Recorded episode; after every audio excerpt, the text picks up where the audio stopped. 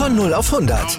Aral feiert 100 Jahre mit über 100.000 Gewinnen. Zum Beispiel ein Jahr frei tanken. Jetzt ein Dankeschön, rubbellos zu jedem Einkauf. Alle Infos auf aral.de. Aral, alles super. Welcome to the Sport Passion Podcast.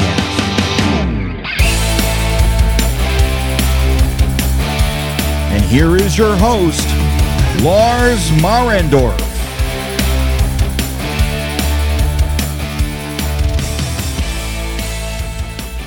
Einen wunderschönen guten Tag und herzlich willkommen zum Sport Passion Podcast. Die zweite Division in der Vorschau auf die NHL-Saison 2022-2023, das ist die Metropolitan Division. Und wie auch in der Atlantic Division beginne ich im Norden und in diesem Fall ist das dann der Madison Square Garden. Und da spielen bekanntlich die New York Rangers. Das heißt, es geht mit den Blue Shirts los die Metropolitan Division besteht ja auch aus einigen Teams aus dem Raum New York. Und der Madison Square Garden ist da eben die nördlichste Halle. Die Rangers, die hatten eine, finde ich, erfolgreiche Saison 2021-22, haben in der regulären Saison ihre Division auf Platz 2 abgeschlossen, 52 Siege und insgesamt dann 110 Punkte. Und sie haben es geschafft, bis ins Eastern Conference Final vorzudringen. Und da haben sie zweimal sieben Spiele gebraucht, einmal gegen Pittsburgh, einmal gegen die Hurricanes. Und dann hatten sie eine 2-0-Führung gegen Tampa Bay, aber da hat es dann nicht ganz gereicht am Ende gegen die Lightning. Dennoch würde ich persönlich sagen, die Saison war besser als erwartet, denn die Rangers waren ja in den Spielzeiten zuvor nicht in den Playoffs gewesen. Und es war schon so ein bisschen erstaunlich, dass sie dann in der Spielzeit, wo sie ja dann eben rund um die Playoffs mitspielen, erstmal so gut waren in der regulären Saison. Also das fand ich schon nicht schlecht. Aber eben auch dann in den Playoffs. Also man hätte ja nicht unbedingt damit rechnen können, dass sie bis ins Eastern Conference Final dort vorziehen. Es ist natürlich immer so bei allen Dingen, die man bewerten möchte. Sie haben Glück gehabt. Wer die Playoff-Sendung gehört hat, wer auch ein paar andere Sendungen gehört hat, der weiß, dass ich bei der Serie gegen die Penguins schon der Meinung war, dass der Check von Truber zumindest mal fragwürdig war und durch die Verletzung von Crosby hatten sie dann schon mal einen riesen Vorteil. Torwartsituation bei den Penguins kam noch mit dazu. Aber man kann eben natürlich auch nur gegen die Gegner gewinnen, die da sind. Und das waren eben die Penguins in der Edition, die gegen die Rangers gespielt hat. Gegen die hat New York gewonnen, also ja, deswegen sind sie dann weitergekommen. Wenn ich mal schaue auf die Zahlen der New York Rangers in der letzten Spielzeit, dann ist das eben ein Bild, was ja auch dem entspricht, was die Community an Experten, auch an, an Advanced Metrics Experten immer über die Rangers sagt. Bei den reinen Zahlen. Sie sind auf Platz 16 gewesen, was die Tore betrifft. 250 Stück waren das selbst geschossen. Sie waren auf Platz 2 bei der Defensive. 204 Gegentore nur zugelassen. Äh, also Carolina war da einzig und allein besser.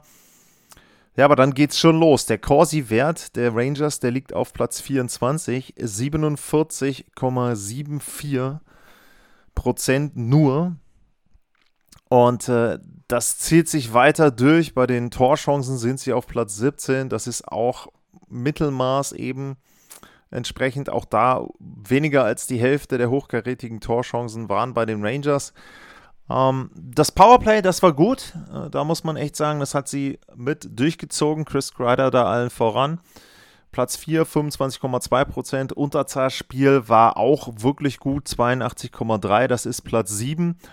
Aber dann, dann geht es eben schon wieder weiter. Das sind jetzt auch nochmal Werte, die natürlich auch bei Corsi sich widerspiegeln. 29,2 Schüsse pro Spiel hatten sie nur abgegeben auf das gegnerische Tor. Das ist Platz 27 und das sind knapp anderthalb weniger gewesen, als die Gegner hatten.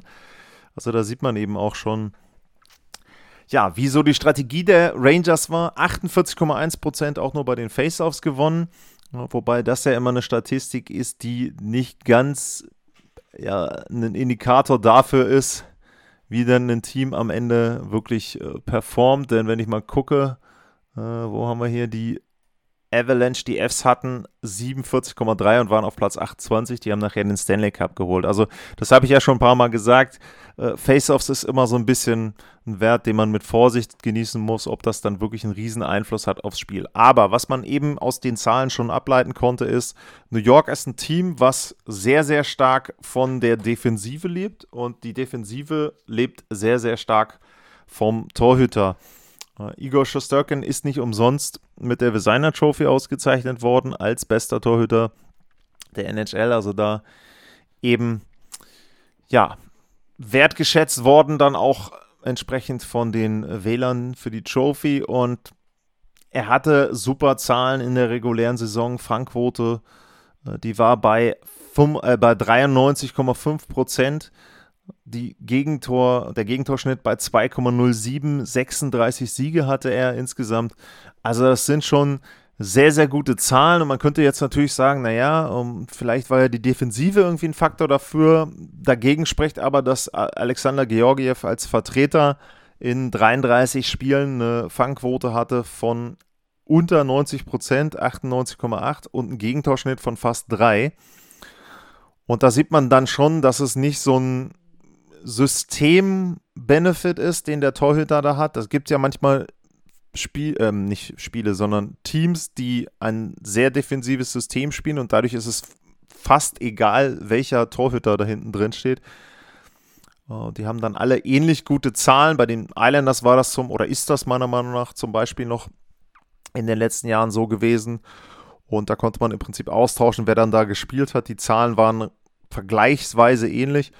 Und äh, jetzt bei den New York Rangers ist es schon so, dass Igor Shosturkin da einfach herausragt und jemand ist, der sie da sehr, sehr getragen hat. Einmal natürlich in der regulären Saison, aber vor allem auch in den Playoffs. Was haben die Rangers vielleicht gemacht, um da ein bisschen was dran zu ändern? Schauen wir mal, wie das mit den Zugängen und den Abgängen aussieht. Zugänge sind äh, Jaroslav Halak, der kommt als Backup aus Vancouver. Äh, Vincent Trocek, den haben sie vom Gegner aus Carolina geholt. Und Ryan Carpenter, der kommt aus Calgary. Das sind die großen Zugänge. Und bei den Abgängen ist es so, äh, Ryan Strom, der ist nach Anaheim gegangen. Andrew Kopp, den sie zur Trade Deadline geholt hatten, der spielt jetzt bei den Red Wings. Alexander Georgiev im Tausch nach Colorado.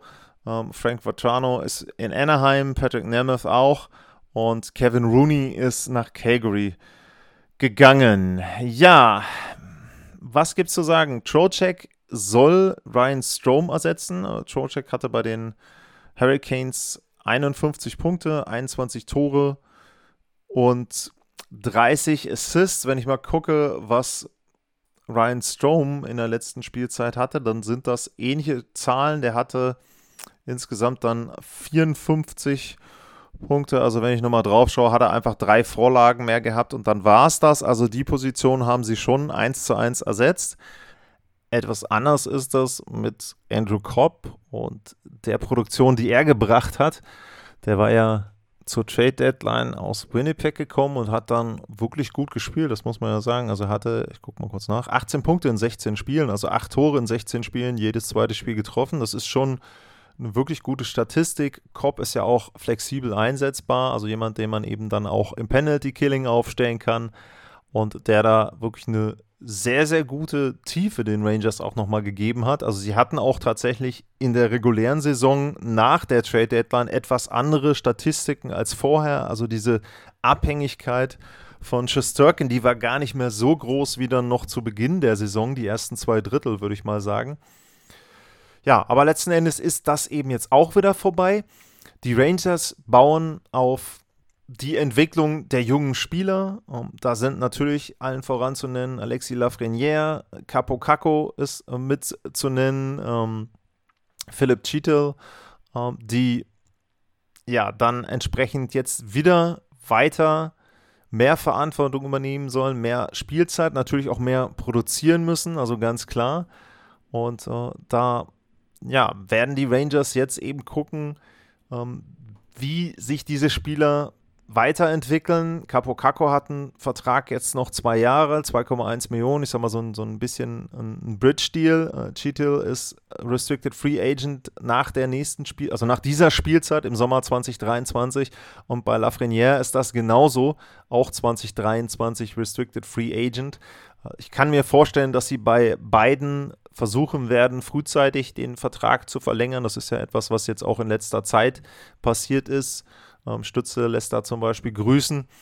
Und ansonsten, ja, versuchen sie dann darüber entsprechend die Mannschaft zu gestalten. Wenn ich mir das Death Chart angucke der Rangers, dann sieht das, finde ich, auf dem Papier wirklich gut aus. Wenn du da eine erste Reihe nimmst, Panarin, äh, Zibanejad und äh, Lafreniere, das ist schon sehr, sehr gut. Chris Kreider, Vincent Trocek und Capo Caco in Reihe 2 ähm, Hunt, Cheetle und Sammy, Sammy Blay ähm, in der dritten Reihe und hinten dann Barclay Goodrow äh, in der vierten. Gut, hier ist noch Ryan Reeves mit aufgeführt äh, und Gauthier, ähm, Julian Gauthier.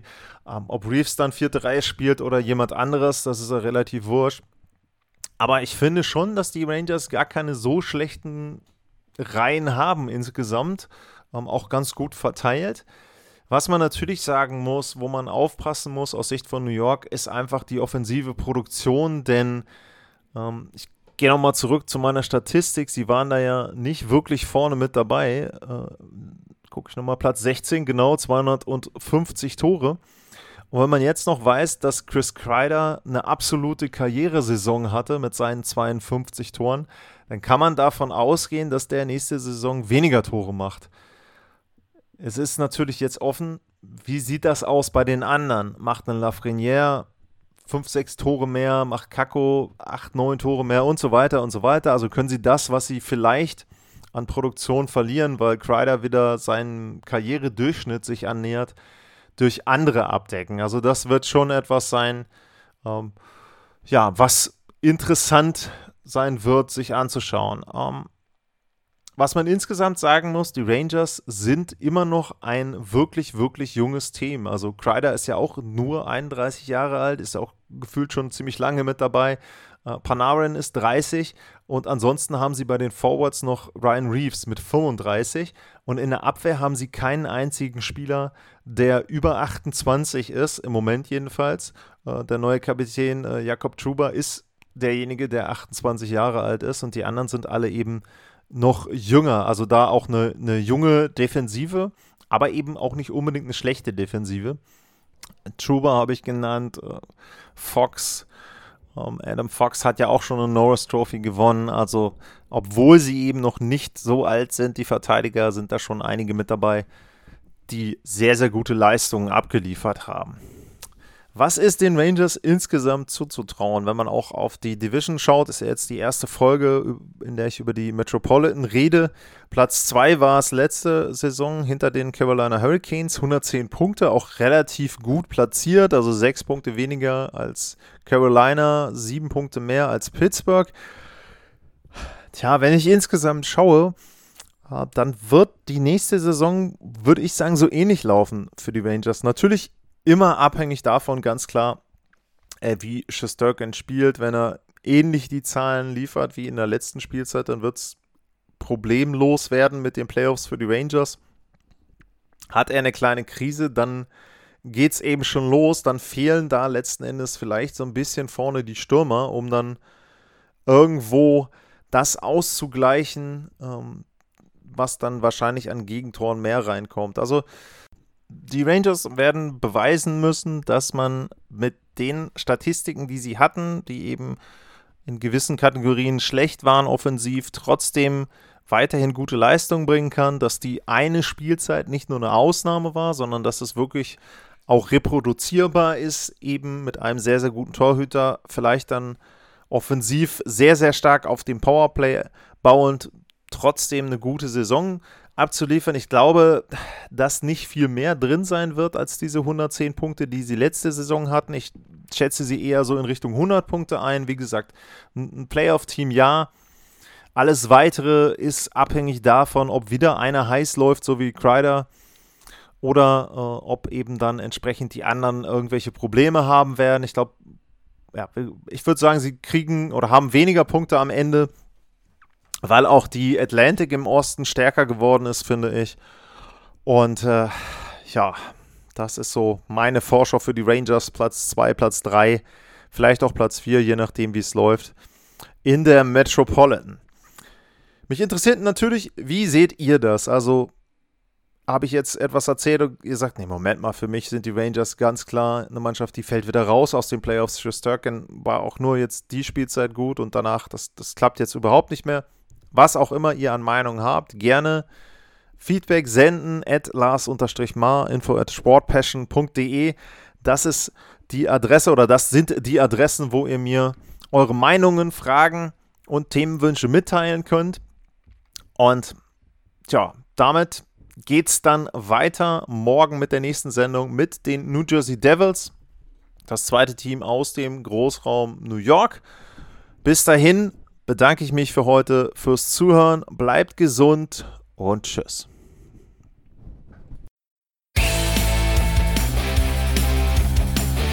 Sportliche Grüße. Das war's, euer Lars.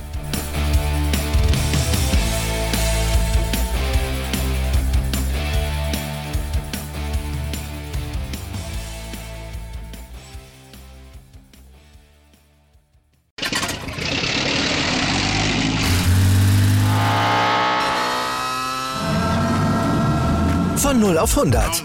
Aral feiert 100 Jahre mit über 100.000 Gewinnen. Zum Beispiel ein Jahr frei tanken. Jetzt ein Dankeschön, rubbellos zu jedem Einkauf. Alle Infos auf aral.de. Aral, alles super.